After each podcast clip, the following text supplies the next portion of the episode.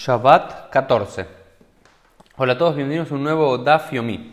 Al final de la página 13b, en el día de ayer, habíamos visto una nueva Mishnah que nos hablaba de las alajot, las 18 alajot, los 18 decretos, las 18 leyes que fueron eh, evaluadas y votadas por los estudiantes de Hillel y los estudiantes de Shammai en la Aliá, en la azotea de Hananiah ben Hizkiah. Y habíamos visto que eran 18, pero la Mishnah no nos nombra cuáles fueron esos 18 decretos, de los cuales en ese día, en la mayoría de los casos, y no en todos los casos, habían sido los estudiantes de Shama y que habían sido más que los estudiantes de Hillel, por lo cual Alajá quedaba, a diferencia que de costumbre, como la escuela de Shama y no como la escuela de Hillel, pero serán diferentes Brightot y diferentes enseñanzas en nuestra eh, que nos dirán cuáles son estos 18 alajot, y la mayoría de ellas tenían que ver con un tema de tumá, de impureza, y objetos que eran mishnele tumá, que eran secundarios objetos que transmiten impureza. Quisiera someramente, y de parte porque estamos en días de coronavirus y aislados, eh, que creo que tiene mucha relación la lógica que utiliza la Gemara y la Torah para hablar de impureza ritual. Por supuesto que no estamos hablando la, la impureza como algo negativo o un defecto de la persona, sino un estado eh, espiritual, un estado ritual de la persona. No, no hay nada peyorativo en estar en un estado de impureza. Eh, el abtuma, el mayor objeto que transmite impureza, es un cuerpo humano muerto. Si alguien toca un cuerpo humano muerto, ¿sí? es el mayor eh, nivel de impureza lo tiene un, un cuerpo muerto, ¿sí? un cadáver humano. Eso es lo llama abtuma, es la primera eh, causa y la causa más grave de impureza. Es decir, como, vamos a decir, un paciente que tiene la enfermedad, esa, es, el paciente con la enfermedad es la causa más grande, es el abtuma. Vamos a decir un ejemplo para, que se entiende. Estoy haciendo todo esto para que puedan entender la lógica de la quemará después. Después tenemos un rishon latuma. Alguien que, un rishon latuma es el primer orden en, en, relación a la tumá, a la impureza, que es una persona o un objeto que estuvo en contacto con este cuerpo, con este cadáver, se, se convierte en Rishon Letuma, en primer grado de impureza. No es Abtuma, no es el padre de la pureza, eh, de la impureza, como es el cadáver, sino que es una segunda categoría que es el primer grado de impureza. O también una persona que tiene lepra, una persona que tiene alguna emisión eh, sexual como un sab, o eh, también el cuerpo de algún animal muerto por el, el campo que uno lo puede ver. Ahora bien, esto es el primer grado de impureza. El segundo grado de impureza, ¿sí? ¿Es quién? Es Mishnele Tumá, es todas, todas las comidas o los líquidos que, que, entraron en contacto con alguien de un primer grado de impureza. Es decir, vamos a decir una cosa. El Abtumá, el mayor grado de impureza, lo tiene un cadáver. Un rishon latuma, el primer grado de impureza, es alguien que tocó ese cadáver o bien alguien que tiene lepra o alguna secreción en sus órganos eh, íntimos o alguien que tocó un animal. Bien, el mishner tuma, el segundo grado de impureza, es cualquier tipo de comida o bebida, ¿sí? o un líquido o una comida que entró en contacto con una de las personas de, eh, de la, primera, de la segunda categoría de rishon letuma, de los primeros en impureza, como puede ser si por ejemplo una comida entra en contacto con alguien que había tocado un cuerpo, esa comida tiene un estatus de impureza. Eh, e-, esa comida adquiere el estado de impureza en un segundo grado. ¿Y por qué les cuento todo esto? Porque si bien hay diferentes cosas que transmiten impureza según la Torah, al parecer en esa azotea de Hananiah eh, ben Hizkiah ben Garón, y Lelishamay decretaron 18 objetos o cosas que también transmiten impureza en este segundo grado. Y en transmitir impureza en segundo grado significa que si eso entra en contacto con la truma, la truma era el alimento que comían, sacralizado que comían los koanim, que comían los sacerdotes, esa truma queda pasul, queda incalificada y no se puede, no se puede comer.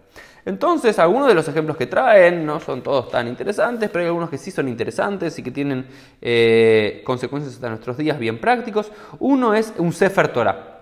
Un Sefer Torah, no se sabía, en un libro de Torah, transmite impureza en ese sentido. ¿Ok? Si ese Sefer había sido tocado y demás por alguien que había estado, él era Rishon Latumá, ese Sefer se convierte en Mishneh Letumá, en, en un objeto que transmite también impureza si llega a estar en contacto con la Trumá. Y se pregunta la quemará, Mai Tama Rabanan Tuma, porque al Sefer Torah los sabios decretaron que también tiene que estar en un estado de impureza. Amarra Mesharshia, enseña Rab Mesharshia, Shevat Hila, Ayu Matzin In, Et Ojalin Ditruma, Et el Sefer Torah. Porque en un comienzo en el templo de Jerusalén solían poner al lado, en el mismo lugar del templo, eh, los alimentos de la Truma, los alimentos consagrados y un Sefer Torah también. Beambru, hay Kodesh, ve hay Kodesh. Una cosa sagrada, es un alimento sagrado y la Torah también es sagrada, por lo cual hay que guardarlo juntos. Que iban de Kahazu, de Kaatelei Seida, cuando vieron que el Sefer Torah venía a ser estropeado. ¿Por qué? Porque la comida traía ratas, atraía bichos y también estropeaban el Sefer Torah. Gazdru y Rabanan Tuma. Los sabios decretaron que también eh, tenga un estatus de eh, Tumá para separarlo, porque desde que vos consideras que la Torah es Tumá, puede llegar a tener eh, impureza ritual, no la podés poner conjuntamente con ningún alimento, por lo cual ahí comenzaron a separar la Truma de la Torah. Otra de las cosas que también tienen eh, un cierto grado de impureza o pueden llegar a ser susceptibles de la impureza son los yadaim, las manos, mi prensha yadaim, askani otgen, porque las manos siempre están ocupadas y nosotros, las manos siempre es un potencial que se transformen en transmisores de impureza, como eso estaban viendo con los, con los virus, ¿por qué? Porque transmiten y están todo el tiempo tocando cosas y podrían tocar algo que sea rishon letuma o que sea incluso hable tuma, un objeto que esté impuro y también podrían transmitir impureza de las manos a la comida, a la truma. Eh, y acá eh, conectan las dos cosas, el tema de que por un lado el Sefer Torah podría tener impureza ritual y también las manos podrían tener impureza ritual para enseñarnos lo siguiente. Rabbi Hanan dice, Auge Sefer Torah Arom Nikvar Arom, dice como que hay un castigo especial eh, para quien toca una Torah desnuda. Es decir, la Torah siempre tiene que estar cubierta. ¿Por qué? Porque si decimos que la Torah podría llegar a transmitir impureza por un tema de cabod y honor a la Torah, la Torah siempre tiene que estar cubierta y no se puede tocar la Torah. Esto es uno de los dos motivos principales por los cuales no acostumbramos a tocar el pergamino de la Torah directamente con la mano. Uno es, no se acosa de que se borren las letras de la Torah y otro es por este motivo de que no acostumbramos a tocar la Torah eh, cuando si la Torah está desnuda, siempre lo hacemos a través de un objeto que intermedie, ya sea el manto protector o el talit o el yad que solemos utilizar. ¿sí? Todo esto viene de aquí, de esta, este concern, esta cuestión en relación a la impureza. Eh, y después hay una, una simplemente una, una discusión eh, interesante en la Gemara que discuten Bayadaim, Talmidei Shama y Beil Gazur, y el tema de las manos, que las manos pueden transmitir impureza ritual. ¿Realmente? Se pregunta la quemará, esto lo decretaron los alumnos de Hillel y de Shammai. Shammai eh, pues, de Tania, porque está enseñado en una braita, que fue realmente otro rabino.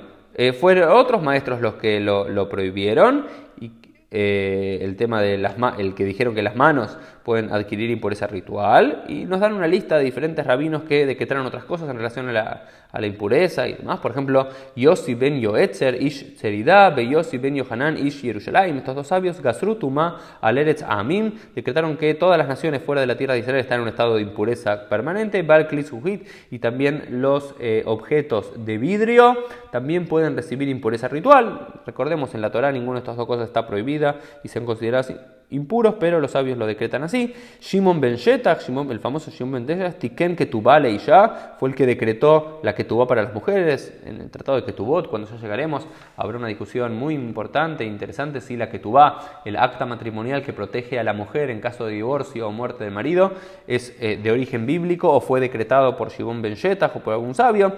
Begastru Tum al climatejet y también eh, definieron que eh, los eh, utensilios de, de, metal también podrían, utensilios de metal también podrían ser susceptibles de impureza y por eso tenemos hoy Tevilat Keilim. Hoy tenemos la, la, costumbre, algunos tienen la costumbre de sumergir en una migbe especialmente diseñada para estas cosas los eh, utensilios de matejet de, metal por esta cuestión. Y eh, Sumay Shimel, Shamay Beilel, Gastru Tuma y Shamay Ilel fueron los que decretaron. Eh, que eh, las manos podían llegar a tener impureza ritual, pero la Gemara discute y dice, no, no, no, esto fue Shlomo, Shlomo Melech. El rey Shlomo, para la tradición rabínica, hizo dos decretos muy importantes y con esto vamos a terminar la clase, eh, el podcast de hoy. Es el siguiente, de Amar Rab, porque dijo Rab, ¿sí?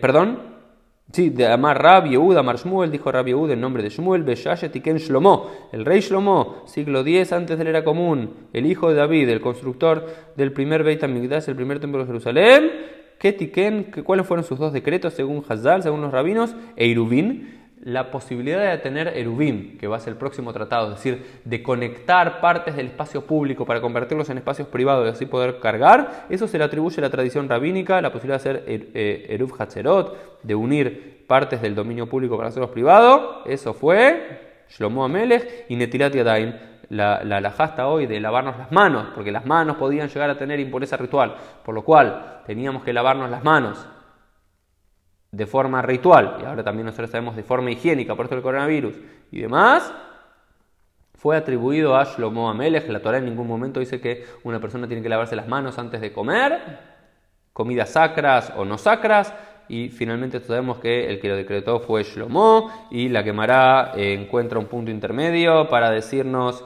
eh, que Shlomo, Gazarle Kadashim, Shlomo Amelech solamente había decretado que cuando uno iba, un sacerdote o una persona iba a comer una comida sagrada, consagrada por haber estado en el templo y hecho un sacrificio, eso era, para eso había que lavarse las manos, Beatu, Inu, pero vinieron después los estudiantes de Shama y de Ilel, Begazru, Af Letruma, y también lo hicieron para Trumá, y hoy tenemos entonces toda la costumbre de lavarnos las manos de forma ritual antes de comer cualquier tipo de comida, aunque no sea una comida eh, consagrada, simplemente para recordar que las dos grandes takanot, los dos grandes edictos que la tradición rabínica le atribuye a Shlomo, es, son los eruvin y la costumbre de hacer netilat yadayim del lavado ritual de manos.